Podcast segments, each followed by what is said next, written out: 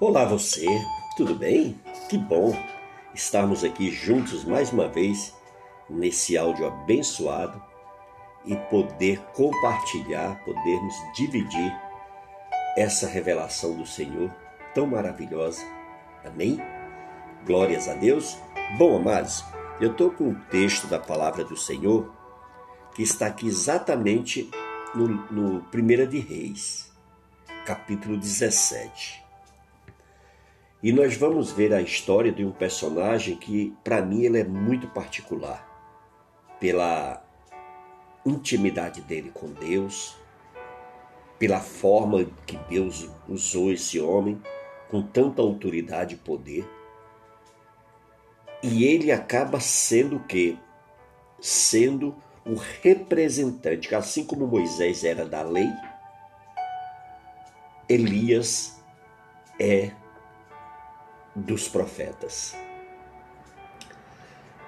E o texto diz assim no versículo 1: Então Elias, o tesbitas dos moradores de Gileade, disse a Acabe: Tão certo como vive o Senhor, Deus de Israel, perante cuja face estou, nem orvalho, nem chuva haverá nestes anos, segundo a minha palavra. Que autoridade, hein? Que autoridade, que intimidade com Deus, hein? Que vida com Deus. Deus é maravilhoso. E aí nós vamos em 1 de Reis, capítulo 19 também, para dar continuidade, para fechar o texto com o contexto. Olha só, 19, 1 de Reis 19, 4. Ele mesmo, porém, se foi ao deserto, caminho de um dia, e veio e se assentou debaixo de um zimbro, e pediu para si a morte. E disse: Basta, Toma agora, ó Senhor, a minha alma, pois não sou melhor do que meus pais. Olha só a maneira já que esse grande homem de Deus, você vê, amados, que todos nós seres humanos somos falhos, limitados, temos nossas fraquezas, temos nossas limitações, por isso que somos eternamente dependentes da misericórdia, da graça, do amor e do perdão de Deus. O versículo 8 e 9 diz assim: Levantou-se, pois, comeu e bebeu, e com a força daquela comida caminhou quarenta dias e quarenta noites até Horebe, o monte de Deus. Ali entrou numa caverna onde passou a noite, e eis que lhe veio a palavra do Senhor e lhe disse: Que fazes aqui, Elias? Amados, é tremendo, não é verdade? Nada se sabe de seus pais. Elias é uma das mais extraordinárias figura da história bíblica. Ele era simples de aparência. A sua vida poderia ser resumida em coragem, ousadia, confiança, intimidade com Deus.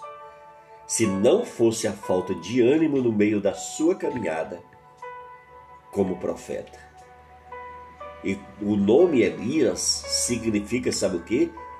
Deus é o meu Senhor. Que tremendo, hein? Glórias a Deus. Nós vimos aqui a primeira fase, o primeiro amor.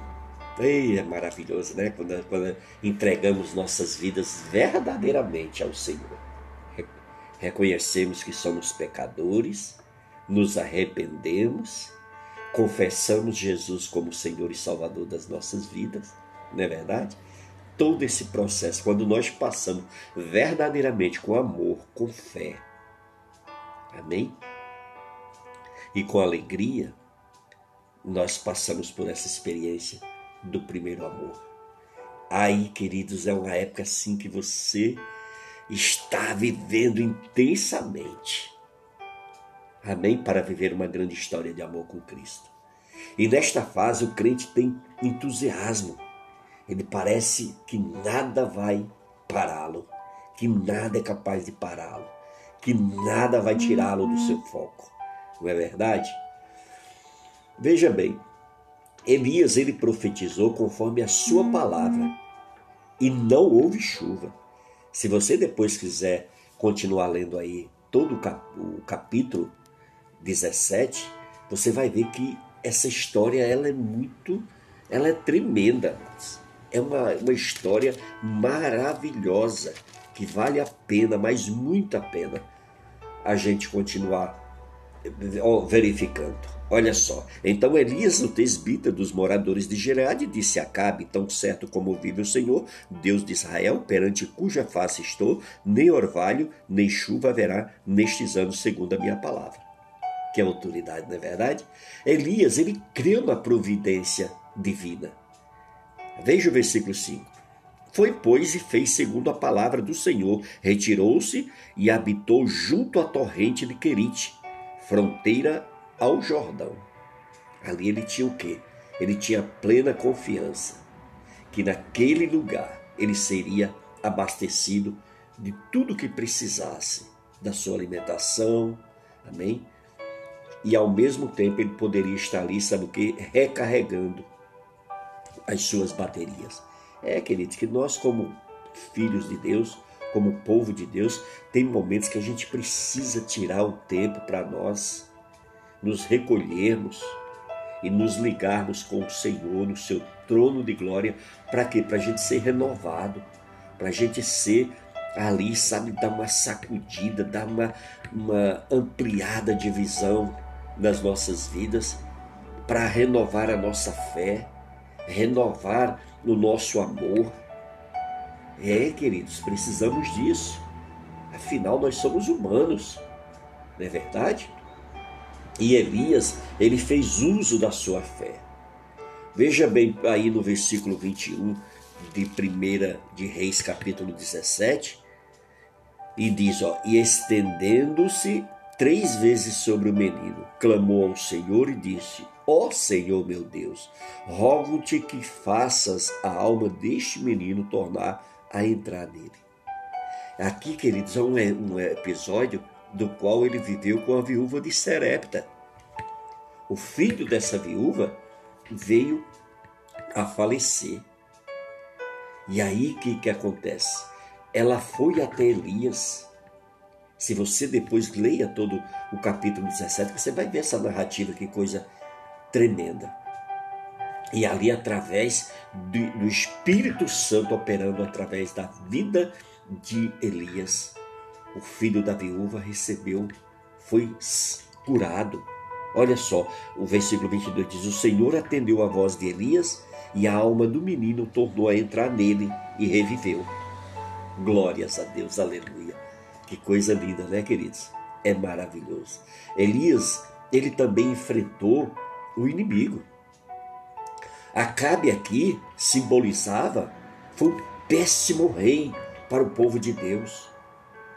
Ele era casado com Jezabel, uma mulher terrível, uma mulher que era muito usada pelo diabo e ela tinha o poder de persuadir, de envolver o seu marido Acabe e ela acabava, sabe, tomando as decisões, ela, ela que na verdade era que governava o povo. Então aqui é, representa o que? Acabe representa a figura do mal, porque, porque ele foi se juntar a quem não prestava. Depois você dá uma lidazinha nesses três capítulos de Primeira de Reis, o 18, o 17, amém? E um pouco, sabe, valendo aí toda a história de Elias para que você possa ter entendimento, amém? Veja bem, o versículo 18, ó, o capítulo 18, versículo 17, diz isso, olha, vendo, disse-lhe, és tu o perturbador de Israel? Viu só? Então, amados, aí o versículo 18 diz: Respondeu Elias: Eu não tenho perturbado a Israel, mas tu e a casa de teu pai, porque deixastes os mandamentos do Senhor e seguistes a os Balaíns. Viu aí que coisa tremenda? Elias ele usou o poder da oração. Glórias a Deus. Por aí você vê, né, queridos?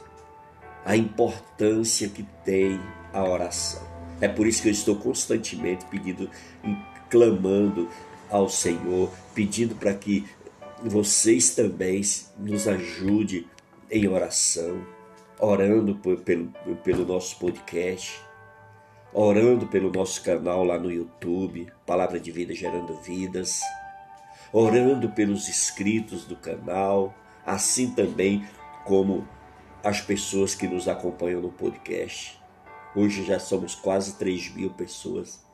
Então, queridos, é muito importante. Imagina se cada uma dessas pessoas se inscrevesse lá no canal Palavra de Vida Gerando Vidas no YouTube. Nós teríamos o que? Quase 5 mil pessoas inscritas. Amados, nos ajuda nessa, nessa missão. Vai lá no canal quando você terminar de ouvir esse áudio. Inscreva-se, toca o sininho, toque lá no like, marque todas, compartilhe com as pessoas que você ama. Nos ajude nessa peleja, nessa missão, nessa obra que Deus vai te recompensar. Você não vai ter nenhuma despesa financeira com isso. Você não vai gastar cinco minutos para fazer todo esse processo. Se você tiver dúvida, peça ajuda para uma pessoa que conhece e sabe manusear melhor o celular ou computador. Amém? Mas nos ajude. Vamos para a segunda fase para a gente ver. Começa, sabe o que então? A perseguição a Elias. Esta fase, ela é contrária à primeira, é a fase do desânimo. É, amado, o inimigo, ele, ele nos persegue, ele tenta nos segurar através do nosso passado, através de ligações que tivemos com o passado, através de pacto que fizemos, através de hábitos que adquirimos, através de coisas do mundo que nos contaminou. E aí a gente muitas vezes sofremos as perseguições, os ataques, perdemos batalhas por conta de tudo isso, que é o que o período da perseguição. Por isso que nós devemos estar sempre indo à cruz de Cristo, confessando as nossas fraquezas, confessando os nossos pecados, pedindo para que o Senhor nos lave com seu sangue. Amém? O inimigo ele não suporta aquele que tem uma vida consagrada a fazer a vontade de Deus. Veja aí bem, no 1 de Reis, capítulo 19, no versículo 2, diz: Então Jezabel mandou um mensageiro a Elias e dizer-lhe: Faça-me os deuses como lhe aproviesse, se amanhã, a estas horas, não fizer eu a tua vida como fizeste a cada um deles. Olha só, ela estava furiosa, porque Elias, cheio de autoridade, sendo conduzido pelo Espírito Santo, estava destruindo todo o mal do povo de Israel todos os deuses, toda a religião que ali estava estampada. Então, queridos, a gente vê o quanto Deus é poderoso. E nesta fase que Deus nos mostra as nossas fraquezas. E que por mais usado que possamos ser, o poder é dele. E sem ele nós não somos nada. Amém? Veja o versículo 3 aí de 1 de Reis 19. Diz assim: Temendo, pois, Elias levantou-se e, para salvar sua vida, se foi e chegou a Berseba, que pertence a Judá, e ali deixou o seu moço. Viu aí? Nosso irmão Elias, com todo o seu poder, com toda a sua autoridade, mas ele tinha suas fraquezas. É nesta fase, querido, que nós aprendemos que, mesmo nas dificuldades, Deus nos sustenta. Veja o versículo aí 18 de 1 de Reis 19. O versículo 18 nos ensina: Também conservei em Israel sete mil, sete mil todos os joelhos que não se dobraram a Baal e toda boca que não beijou. Toda boca que o não beijou. Então, queridos, aqui a gente vê Elias se achava que ele era sozinho. Ele era o único profeta agora vivo. Mas não. O Senhor vai e diz para ele: ó, sete mil todos os joelhos que não se dobraram a Baal e toda a boca que o não beijou. Viu ali? Ali tinha mais homens e mais povo de Deus ali, né, que estava separado pelo Senhor, que estava guardado pelo Senhor, porque, porque Deus guarda os seus, Deus dá livramento para os seus, querido. Deus ele cuida de você, então não se preocupe. Amém? Vamos para a terceira fase, que é o quê? Que é a parte do renovo. É nesta fase que o crente mistura o entusiasmo com a experiência. Amém? Depois da caverna veio o quê? Veio a perseguição à vida de Elias. Veja bem, Elias foi para a caverna, lá ele orou, lá ele se alimentou, tanto fisicamente como espiritualmente, e daquela caverna ele saiu para uma grande batalha e foi ali que ele derrotou os 450 profetas de Baal. Amém? E ali, então, aquele homem estava o quê? Ele estava esgotado. Ele estava cansado.